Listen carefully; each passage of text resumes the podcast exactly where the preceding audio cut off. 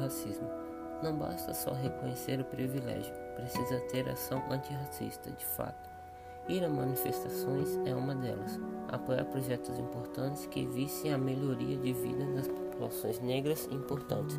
Ler intelectuais negros, colocar na biografia.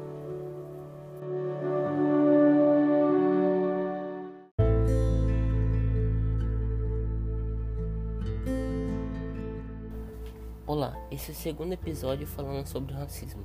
No Brasil, às vezes a gente faz umas comparações. Ah, mas nos Estados Unidos, as pessoas não estão nas ruas e no Brasil, não. Como se no Brasil a gente não tivesse uma série de lutas e resistências contra esse sistema de opressão. Não podemos reduzir a resistência somente às manifestações.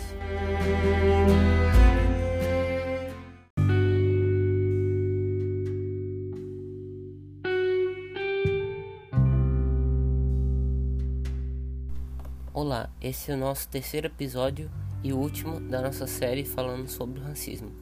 Tanto no Brasil como nos Estados Unidos, a violência racial é um tema que tem sido debatido historicamente pelos movimentos negros, mas nos Estados Unidos, o que tem acontecido nos últimos tempos, as manifestações, as reações em relação ao assassinato do George Floyd, pelo que acompanhei, só teve uma manifestação nessa magnitude na época do movimento dos direitos civis, mas isso não quer dizer que as pessoas não estivessem se manifestando.